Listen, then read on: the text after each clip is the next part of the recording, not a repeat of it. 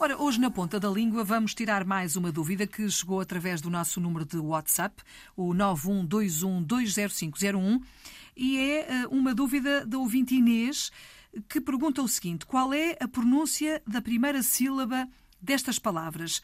Escola, exame, exclusivamente e estudar. Se calhar há várias formas de dizer isto. Oh, Sandra, tu é que sabes destas coisas, queres ajudar-nos? Filomena, quando estavas a pronunciar estas palavras, eu estava a pensar no seguinte: é exatamente assim que eu pronuncio. Como tu pronunciaste. Escola. Escola, exame, exclusivamente e estudar. Agora, atenção, é possível também pronunciar estas palavras ah, dando algum destaque fonético ao E. Escola. Uhum. Ah, exame, é o som é I. Escrevemos com E, mas o som é I. Exame. Uhum.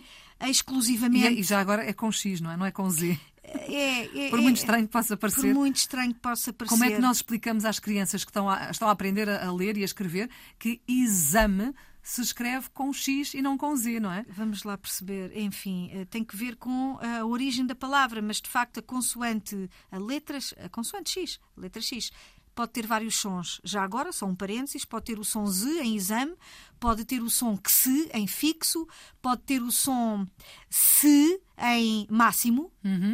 E pode ter o som, o que é que me falta? Se, z, que se e xe, em shile. Shile.